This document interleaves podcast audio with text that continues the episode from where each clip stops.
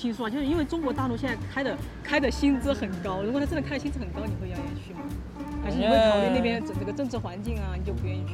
其实我自己觉得我不会，我不太会考虑政治环境，因为啊，我觉得，我觉得，只要有利益够人发展。我觉得，我觉得研究这种东西是不分国家的。等到哦，你哪天这想个说话蛮有没办法启发说的时候，的你可能就会遇到问 题。可能欧美跟中国大陆会有更多的机会，因为台湾的话，台湾的那个哦对市场文化小一点对，哦确实戏剧这一点没那么发展。哦，呃，以我的科系的话，是比较优先选择欧美，或者其他是选欧美。欧美哦最大的优先应该是欧美，哦，也是欧美，跟你的专业有关系。嗯对对。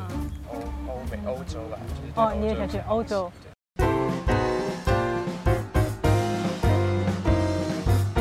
嗨，大家好，我是上官乱，欢迎大家来收看这一期的《乱访》哈，我们乱世佳人的街头访问哈。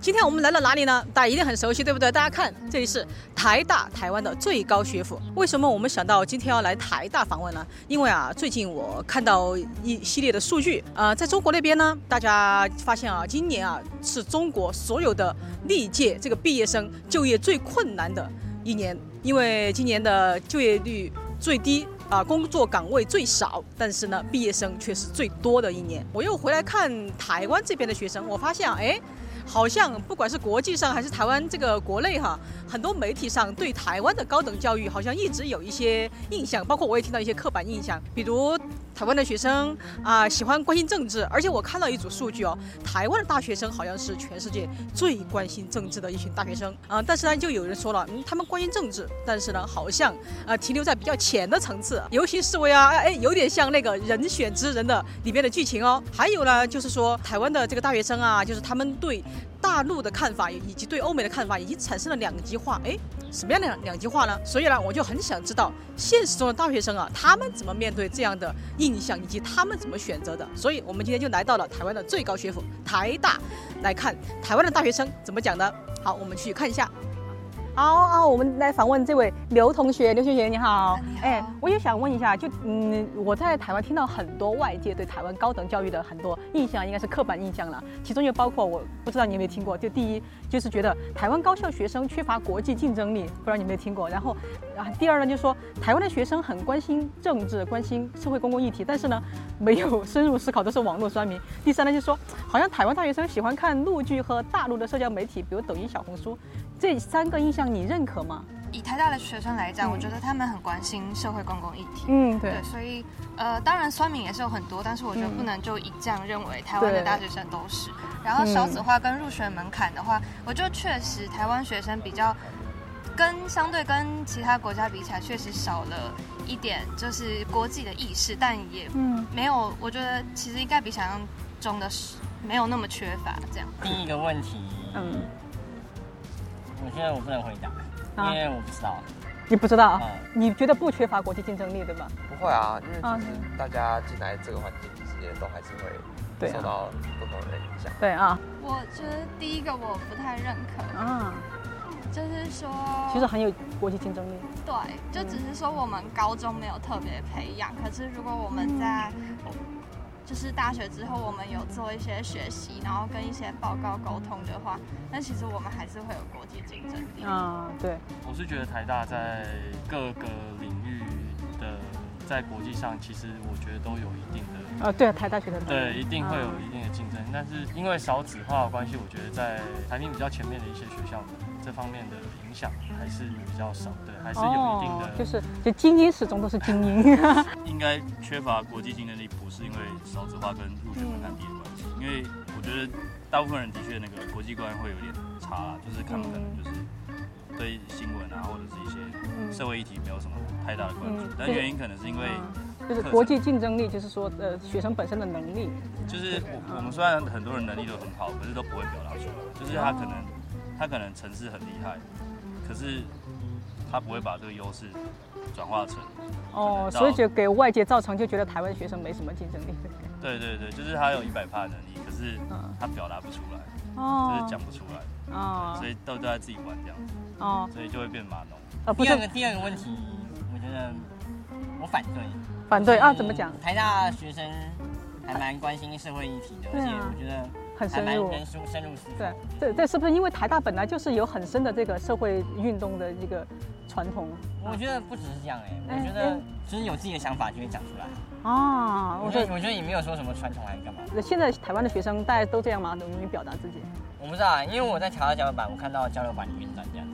我还蛮认同第一点的，因啊为就是现在是啊少子化，然后对啊但是学校通常不会减招，对啊，所以如果不减招的话，就是我们可以用比较低的分数进到，就是可能嗯对不错的大学。哦，所以你真的觉得缺乏一点竞争力？对，所以我觉得就是每每一届的竞争力还有能力可能会越来越真的哦是啊，哦，这样子你这这对你是真的自己的担忧还是观察到的？担忧嗯啦。而担且忧这届其实有已经有新闻说，我们这一届的微积分还有普通化学的能力，较前几届学长姐比较差这样子。这个喜欢看陆剧和大陆社交媒体是真的吗？就是我很好奇比我想象中的多一点。 啊，真的哦，哦的确是很多啊，不太清楚，但我都没有在用这你些。没有在用啊？是不是有可能是年龄低一点的国小国中生在用？啊，说但不大定学吧，生我觉真得的啊我们可能有跟他们有一定的代沟哦了。哦，好，以高等教育来讲，好像没有看到，我反反而比较看到比较多用抖音跟小红书的小朋友 哎。哦小朋友我觉得还蛮认同的。蛮认同，哎，周围真的很多看陆剧和用抖音、小红书的对，嗯大学生吗？台大学生？哦，你周围还蛮多很多。哦。第二个就是，呃，你有未来有想出国留学的打算吗？就是在台大毕业之后。呃有机会的话，可能哦，那你是呃首先选，比如第一欧美，第二日韩，第三中国大陆，第四其他，你会优先选哪里？呃，以我的科系的话，是比较优先选择欧美，哦，你是什么科系？呃，戏剧系。哦，戏剧系，哎好像欧美它对的确比较成熟对对对啊。你是那个职委系吗？那你未来想出国留学吗？如果想的话，你优先选哪里？欧美、日韩、中国大陆还是其他？呃，目前的话就是一般看现在的学长姐认识的学长姐，嗯多半往往欧美这样。哦，往欧美然后。对啊，我自己的指导老师他也是在美国。哦，就是你这个专业可能去那边更有优势一点，或者其他是选欧美，欧美啊、是因为你这个专业比较适合，对吗？嗯，也是因为说家里有亲戚也是跟我相同专业，也是去欧美，就是觉得说比较哦比较有一个可以参考的东西。哦最大的优先应该是欧美，哦，也是欧美，主要跟你的对专业有关系。对，对因为我做的是偏软体的，虽然我在电机系，可是我做的东西偏软体。啊，然后哦对，台湾软体产业相对硬体就是稍微没有那么强一点，啊所以可能就去去欧美。对软体产业比较强的地方，见哦见识。哦，好。就是我是读森林系嘛，然后啊我对啊之前就有去过奥地利的哦国家森林公园，哦，然后加上我未来有想要去可能德国或是其他哦欧欧洲国家留学。对哦，好，谢谢。那那现在，呃，会好奇欧欧美欧洲吧。就是对哦，洲你也想去欧洲？未来你想去哪边工作？包括也是欧美吗？欧美是韩中国大陆，或留在台湾，还有其他？呃，可能哦欧美跟中国大陆会有更多的机会，因为台湾的话，台湾的那个对，市场文化小一点。哦对，，确实戏剧这一点没那么发。展哦，诶但你有没有觉得台湾的戏剧它其实创作力，我感觉至少它是自由的，创作力会很强，你会觉得吗？我觉得最近确实有比较多，嗯，但是对。以整个生态圈的来哦讲，还是没那么健康。哦，对对。对呃，学生之后我可能目前的话比较喜欢留在台湾这样。哦，给台湾做贡献，这个你这个科系好像在台湾，我也觉得比较需要。啊，对。哪里有工作就去哪。啊啊！但是就我就有听说啊，就是因为中国大陆现在开的开的薪资很高，如果他真的开的薪资很高，你会愿意去吗？还是你会考虑那边整这个政治环境啊，你就不愿意去？其实我自己觉得我不会，我不太会考虑政治环境哎、我我觉得我觉只得要有利益个人发展。我觉得我觉得研究这种东西是不分国家的。哦等到你哪天想这个说话蛮有没办法启发的 说的时候，你可能就会遇到问题。我会趋向先留在台湾，先留台湾看看。然后如果有可能他们要外派什么的，我也会接受。哦就是，你会想要去中国大陆工作 吗？对中我没有到非常想要，没有，哦我是倾向先到欧美，那之后可以再回亚洲，因为我觉得现在亚洲也蛮厉害的，哦，亚洲包括日韩，主要是日韩还是中国大陆整体，整体因为科技实力就是有在上升。啊？对啊对对，哎，应该会想去欧美吧。啊，也是欧美。好，那你呢？呃，留在台湾。留在台湾，哇， 给台湾做贡献。